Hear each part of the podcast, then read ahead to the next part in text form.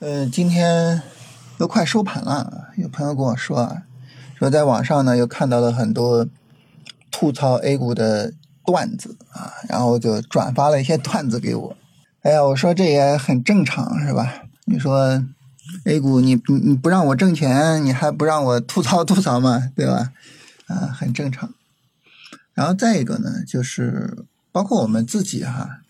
其实呢，就是吐槽吐槽呢，也有益于身心健康。你像上周五那种行情，还有今天这种行情，是吧？你不吐槽吐槽，整个心理压力过大，这也不是什么好事情，是吧？嗯，心理压力大了呢，对于我们后续的交易可能会有负面影响，然后对于我们的生活啊，可能呢也会有负面影响啊。所以呢，就是。呃，我觉得可能吐吐更健康吧。当然，吐槽吐完了呢，我们还是得考虑，就是下一步的操作啊。从理性的角度，我们现在应该怎么做啊？应该去做什么事情，是吧？那么现在呢，市场是处于短线下跌中啊。呃，大盘呢连续深跌了两天啊，所以整个短线下跌呢，呃，三十分钟上是加速的。我们目前呢看不到。呃，短线下跌整个终结的可能性，在这种情况下呢，很明显啊是要控制风险啊，以低风险的方式去做操作。那这个以低风险的方式做操作呢，其实就这么几件事儿啊。首先第一个呢，就是严格的、审慎的去考虑啊，这个短线操作啊能不能做，就有没有说哪些板块啊、哪些股票呀走出来了那种非常优质的短线机会。那么在大盘这种深跌的时候，就看看就是有没有能扛得住，是吧？那这个看呢，一般来说啊，就是看上一波行情的绝对主线啊，就没必要去说全市场所有的板块都看。那我们看绝对主线呢，其实就是说，首先是光伏，是吧？光伏呢，这个调整能不能做？从指数的角度来说，光伏指数的这个调整呢，明显还是比较大的。可能会有一些个股调的还不错啊，但是光伏指数整体上来说调的还是比较大的，这个短线呢不太值得做啊。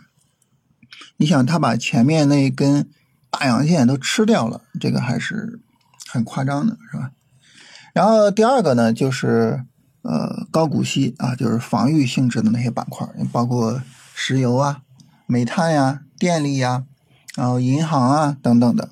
这些板块呢，暂时还没有走出来短线调整啊，我们说不好它后面会是一个什么样的调整，所以呢，就需要耐心的去做等待。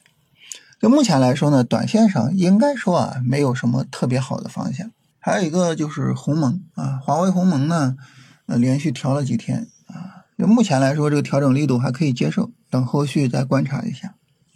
那这是第一个事情啊，这个事情基本上不需要做什么动作。第二个事情呢，就是。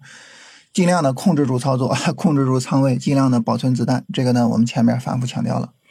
最后一个呢，就是在下跌中耐心的等待新主线的出现。呃，市场中呢，诞生新的主线，一定是在大盘下跌的时候去诞生的。啊，就从来没有说大盘上涨涨得很好，然后一个板块走强，然后成为主线，没有啊，全部都是在大盘下跌的时候诞生。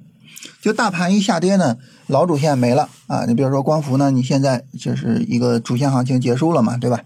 啊，老主线没有了，那资金呢就需要去寻找去处。那么当资金去寻找去处的时候呢，这个时候就会去探索，哎，哪些板块有可能有希望了，对吧？你比如说今天下午市场反弹的时候，你像互联网、证券、保险啊等等这些板块，市场都从底部拉了一下，当然并没有拉成功啊，这个。